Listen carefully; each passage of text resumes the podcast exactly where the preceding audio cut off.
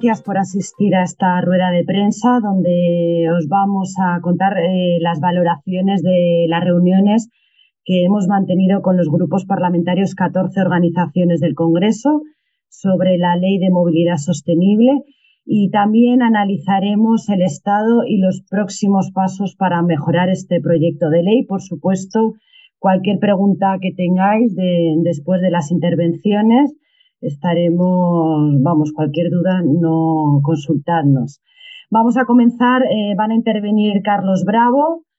Carmen Duce y Laura Vergara de Transport and Environment, eh, de Ecologistas en Acción y la coordinadora de Convici.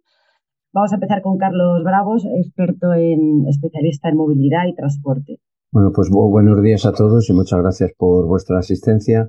Em, bueno, eh, voy a hablar, eh, o todos los que vamos a intervenir, vamos a hablar en nombre de 14 organizaciones que, como ha comentado Lucía, nos hemos, eh, hemos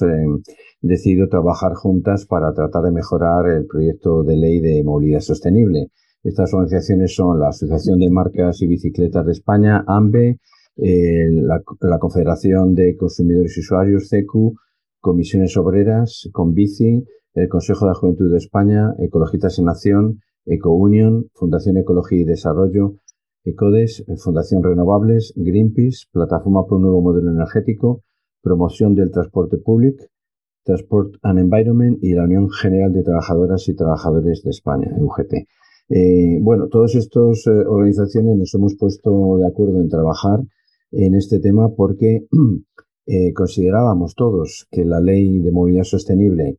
y financiación del transporte público, como se suponía que se iba a llamar en un principio, es una ley súper importante, realmente es una ley muy importante, trascendental, entre otras cosas porque el sector del transporte y la movilidad es el sector mm, de la economía española que más emisiones de gases de efecto invernadero emite, ¿no? Y por lo tanto esperábamos una ley eh, realmente ambiciosa, porque además es una ley que se había anunciado eh, muchísimo y eh, ahora contaré un poco el background de la, los temas de fondo que nos han movido a trabajar conjuntamente, pero debido a que el sector del transporte y la movilidad es el que más eh, emisiones de gas efecto invernadero emite, esperábamos una ley realmente ambiciosa y sin embargo nos hemos encontrado con una ley muy decepcionante que ha defraudado las eh, enormes expectativas que se tenían que teníamos sobre esta ley y mm, esto pues nos ha, nos ha animado a trabajar todos conjuntamente y como habéis visto pues son un conjunto de organizaciones sociales, sindicales, ecologistas, juveniles, es decir, de ámbitos muy distintos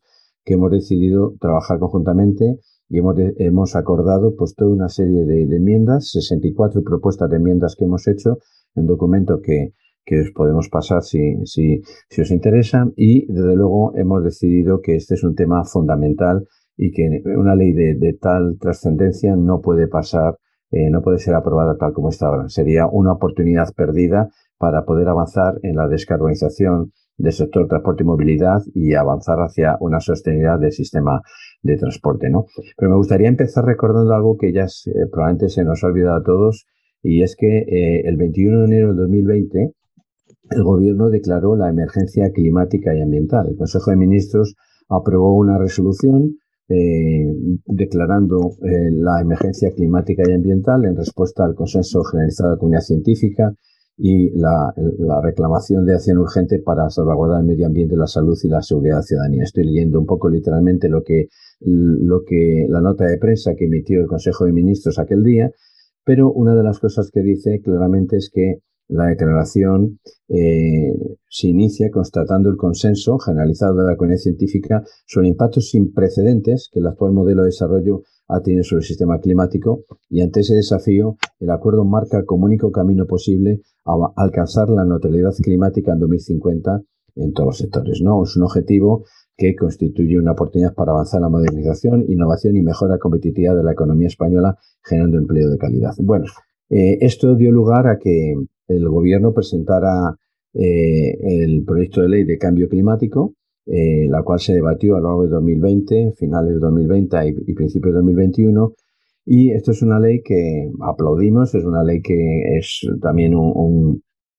un, compromiso de aquella declaración de emergencia climática, pero en aquel momento esa ley no incluyó objetivos de descarbonización del transporte eh, a pesar, como, digo, de que es el sector que más emisiones produce dentro de la economía española.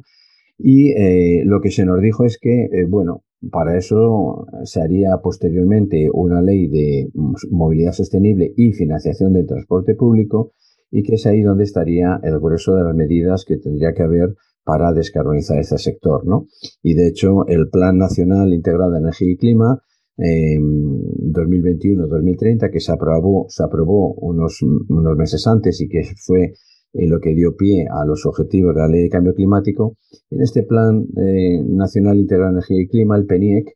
se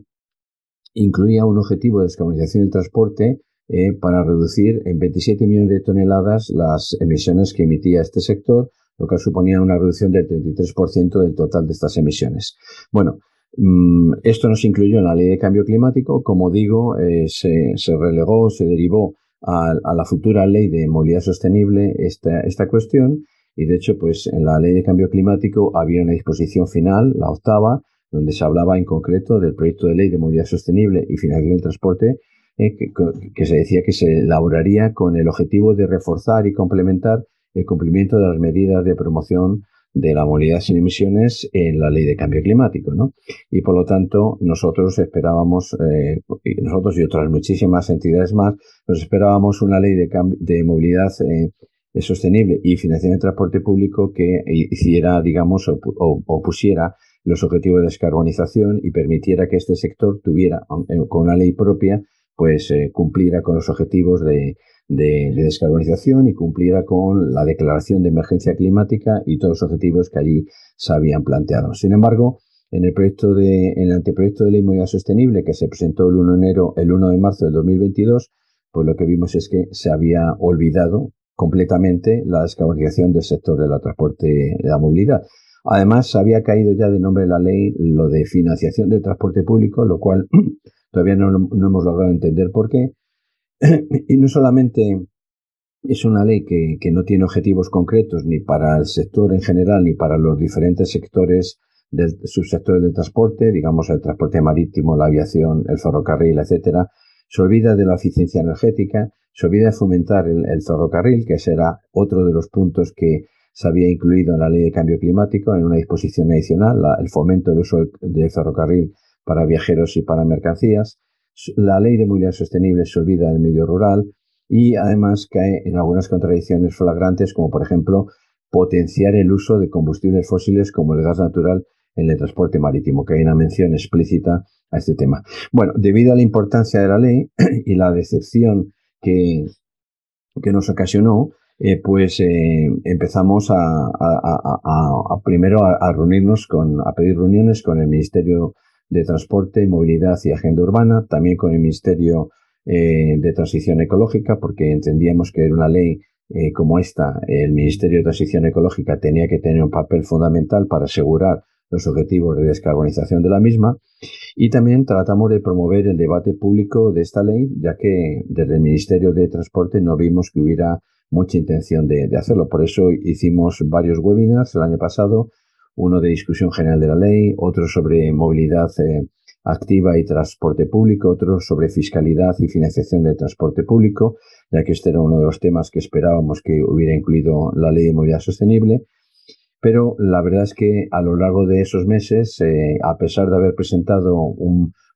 paquete muy completo de propuestas de, alegaciones, ¿no? de comentarios al anteproyecto de ley en la fase de información pública, lo que vimos finalmente es que en el proyecto de ley que se envió al Congreso de Diputados no, no solamente no se había mejorado la ley, sino que en algunos casos podríamos decir que incluso eh, había empeorado. Y entendimos que, el, Parlamento pues tiene un papel clave, en este caso más que nunca quizá, para tratar de mejorar una ley, evitar que se pierda una oportunidad única para tener una buena ley, una ley ambiciosa de movilidad, eh, sostenible y financiación del transporte público que avance en la descarbonización del sector. Por eso eh, pedimos reuniones a todos los grupos parlamentarios. Finalmente tuvimos reuniones con, con 10 partidos, eh, Bildu, Ciudadanos, Partido Popular, Partido Socialista, Unidas Podemos, Partido Nacionalista Vasco, PDCAT, Teruel Existe, Más País y Esquerra Republicana de Cataluña. Y en estas reuniones, salvo el Partido Socialista, todos los demás partidos con los que nos reunimos nos expresaron su opinión de que realmente era una ley muy, muy floja, una ley muy poco ambiciosa, una ley que requeriría una, una mejora sustancial, una ley que también tendría que tener eh, objetivos de descarbonización. Todos estos partidos, menos el Partido Socialista, nos planteaba eh, esa, eh, nos reconocía esa necesidad y evidentemente pues estuvieron a disposición de que presentáramos, les enviáramos nuestras propuestas de enmiendas y eh, trabajar sobre ellas, ¿no? Pero realmente eh, lo que vimos claramente es que todo el mundo reconocía, salvo el Partido Socialista, que era una ley que, defraudaba las expectativas y que además eh, todo el mundo esperaba que incluyera objetivos concretos de descarbonización.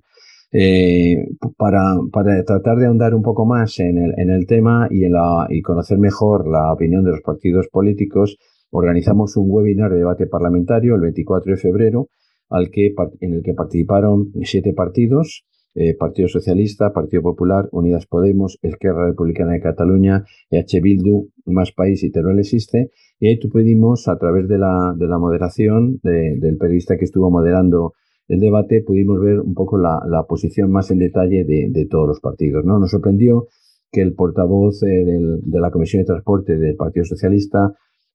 César Ramos insistió mucho en, también en la reunión que tuvimos con él en que este, esta era una ley de movilidad y no una ley de cambio climático. Eso lo ha dicho en varias ocasiones, aunque evidentemente no tiene mucho sentido eh, plantear la cuestión de ese punto de vista porque la ley de movilidad sostenible, el proyecto de ley, en su artículo 1, eh, que es el de objeto de la ley, eh, reconoce que uno de los objetivos de la ley es la reducción de las emisiones de gases de efecto invernadero. Por lo tanto, es una ley que debería tener objetivos de descarbonización. Sin embargo, cuando insistimos en el tema y en el debate también se, apreció, el Partido Socialista, el representante del Partido Socialista, insiste continuamente en que eh, una ley no tiene por qué tener objetivos concretos, así en general. O sea que realmente nos sorprende que eh, un diputado pueda plantear que en una ley que las leyes no tienen que tener objetivos concretos, porque entonces no, sabe, no, entendemos de qué servirían las leyes sin objetivos concretos, serían meras declaraciones de intenciones o estrategias o planes, pero no realmente leyes. Las leyes tienen que servir para cambiar las cosas y para eso se tienen que plantear objetivos concretos. En ese sentido, en el debate quedó claro que el Partido Socialista eh, era el único que planteaba esta cuestión, porque todos los demás partidos reconocieron que la ley tendría que tener objetivos de descarbonización concretos, eh, reconocer la necesidad de incluir la obligación de alcanzar la neutralidad climática lo antes posible en 2050 en, el, articulado de la ley y desde luego meter objetivos concretos no solamente para el transporte en general, sino para los diferentes subsectores. ¿no? Se preguntó también en ese debate sobre eh, el, ámbito, eh, el ámbito de la ley. La ley es una ley eh, que, digamos, está muy centrada en el ámbito urbano y se reconoció por parte de todos los partidos que necesitaba incluirse el ámbito rural. O sea, digamos, tenía que haber medidas que no existen ahora para la, em, eh, la movilidad en el ámbito rural. También se debatió eh, sobre el apoyo específico al gas natural, reconociéndose por parte de todos los partidos que no se podía pronunciarse la ley a favor de un determinado combustible fósil, porque no tiene sentido una ley de movilidad sostenible, y que tendría que haber también eh, pues más avances o más eh, concreción en los objetivos para el, despliegue de los combustibles renovables para la aviación y transporte marítimo. También se debatió mucho la cuestión de, de, si se podían mm, reducir los vuelos cortos cuando hubiera una alternativa ferroviaria y en ese sentido la mayor parte de los partidos reconocieron que sí que estarían dispuestos a plantear eh, la reducción de, determinadas líneas si hubiera una alternativa suficiente eh, ferroviaria. Y en general pues eh, hubo un planteamiento de que la ley, como decía antes, en el, propio webinar se volvió a reflejar que es una ley que necesita muchísimas mejoras, que es una ley muy decepcionante tal como está y esperemos, eh, esperamos que el Partido Socialista, el representante del Partido Socialista entendiera este mensaje que le mandaron los demás grupos parlamentarios. Nosotros, desde luego, hemos hecho un documento con 64 propuestas de enmienda eh, para tratar de mejorar eh, todas estas deficiencias que hemos detectado en la ley y para detallar un poco más estas, estas propuestas, voy a dar paso a mis compañeras Laura Vergara y Carmen Duce. Muchas gracias. Pues muchas gracias, Carlos, por la por la introducción y la exposición, yo creo que queda sobradamente claro que nuestra decepción, después de, estar bastante tiempo esperando una ley de movilidad sostenible y financiación del transporte público, y aunque ya se ha dicho, sí que nos parece fundamental reiterarlo e insistir que esta parte de la financiación del transporte público se ha caído del título de la ley y se ha caído de buena parte del, articulado. Eh, y, y en ese sentido nos parece tremendamente decepcionante y, bueno. hola, Elena, Elena, ¿puedes silenciarte? Gracias. Otra cuestión que quería resaltar, además de todo lo que ha planteado Carlos, del bueno, todo el, trabajo que nos ha costado a las 14 organizaciones muy diversas que llevamos más de un año trabajando conjuntamente, con esta expectativa que teníamos, eh, llevábamos tiempo, como digo, esperando el texto, el anteproyecto de ley de movilidad sostenible y financiación de transporte público y cuando recibimos el primer anteproyecto hace un año, un poquito más de un año, la verdad que fue una sorpresa bastante frustrante cuando vimos este primer texto. Eh,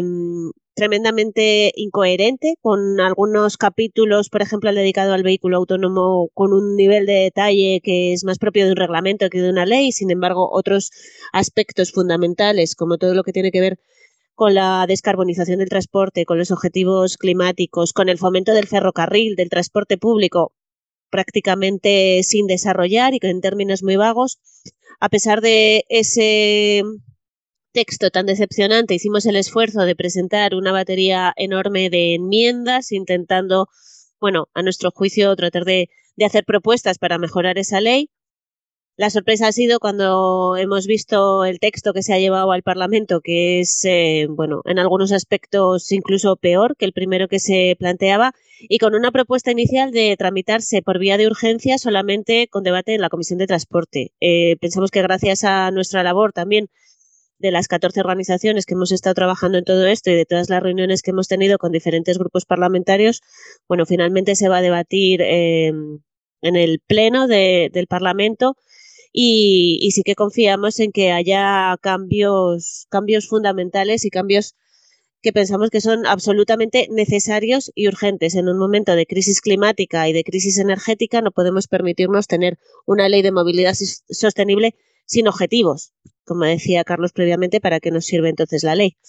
Em, voy a compartir pantalla para, bueno, mostrar un poco eh, un pequeño resumen que, hemos hecho de todo esto que estamos trabajando. Sí que me gustaría insistir muchísimo en toda la parte de la financiación del transporte público, que es algo que, está sin desarrollar prácticamente la ley y que nos parece fundamental, porque sin ese apoyo al transporte público no va a ser posible la descarbonización del transporte. Como decíamos también,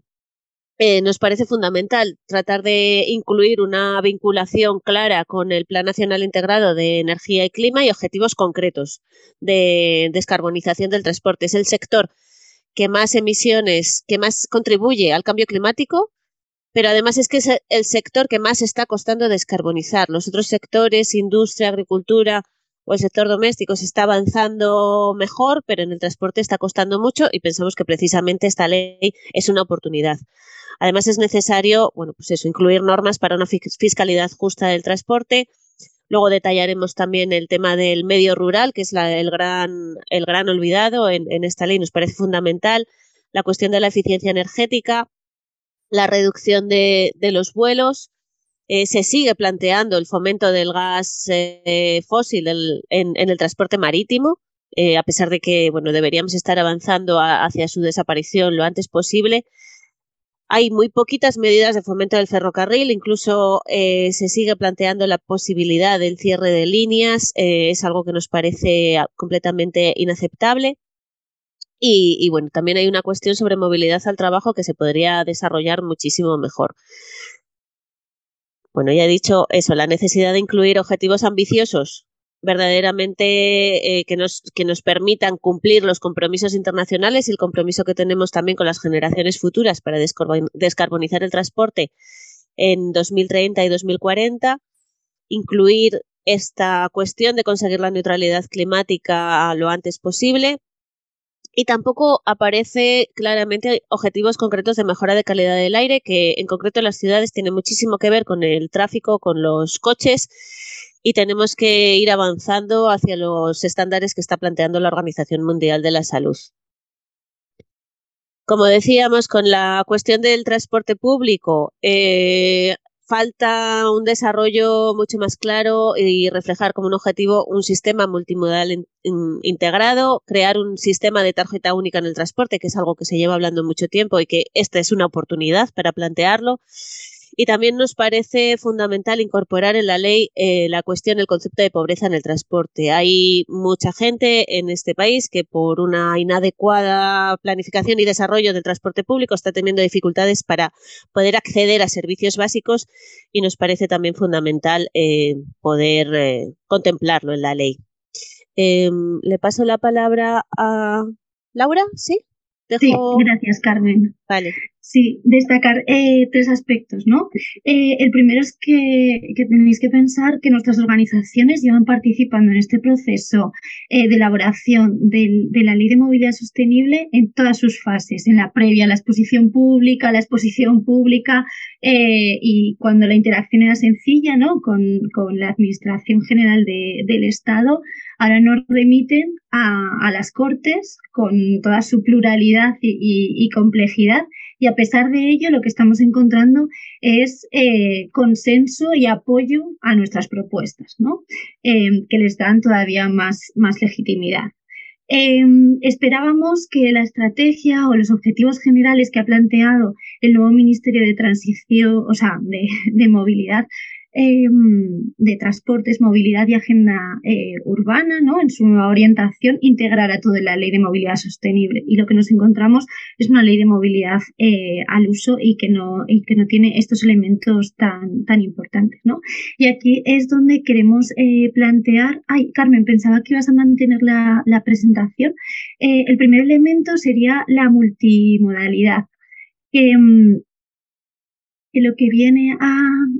reflejar es la triple alianza de la movilidad peatonal que debemos conservar en nuestras eh, ciudades, la ciclista como todo un bloque de movilidad eh, activa y el eh, sistema de transporte público con especial protagonismo del sistema ferroviario. ¿no? Esto es lo que esto es un mecanismo complejo pero que va a incidir sobre conceptos como la pobreza del transporte que, planteábamos en, el tema anterior. Em, Después eh, hay un problema también con las definiciones dentro del propio texto de la ley, ¿no? Un gran centro de actividad no tiene eh, los, elementos necesarios para diferenciar los grandes centros de actividad eh, con, otros centros de, atracción del transporte. Eh, tampoco se define muy bien la, gobernanza, por ejemplo, el Sistema Nacional de, Movilidad Sostenible. No, nos han, no sabemos si hay una previsión de desarrollo reglamentario y de qué elementos de, de la ley, ¿no? Em, en los planes de transporte al trabajo que estarían vinculados con esos grandes centros de, actividad. Em, en, la última, en la última versión del, proyecto dan un plazo a las empresas de 24 eh, meses y nosotros estamos proponiendo 18 y que se aplique a centros em, de,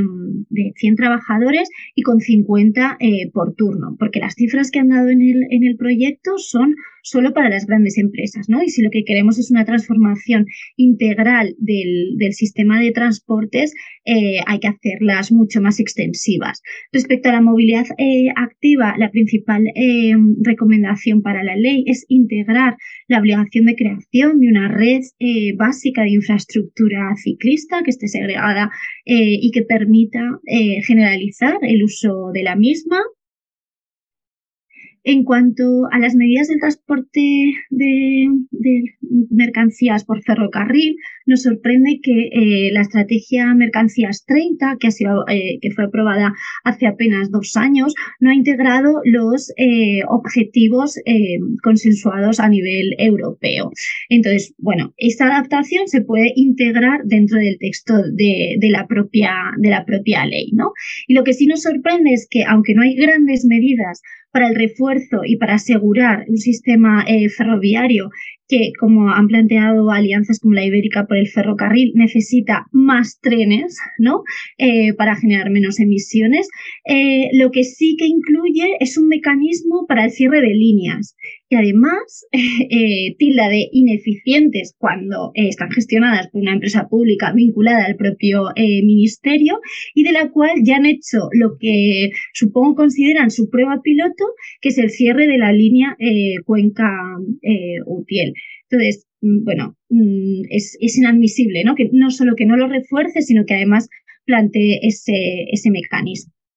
La recuperación de los trenes nocturnos, transfronterizos y otro tipo de medidas que en Europa están demostrando eh, no solo eficiencia, sino también una gran demanda social. Eh, priorizar la movilidad no motorizada en la planificación urbana. Hay que pensar que los planes generales de ordenación eh, urbana tienen una regularización y un reconocimiento legal, mientras que los planes de movilidad urbana sostenible son eh, un elemento absolutamente eh, voluntario y que muchas veces se queda en un instrumento para acceder a, financiación o incluso para, bueno, para dar mensajes positivos, pero de los cuales no se ejecutan ¿no? los grandes bloques de, de acciones.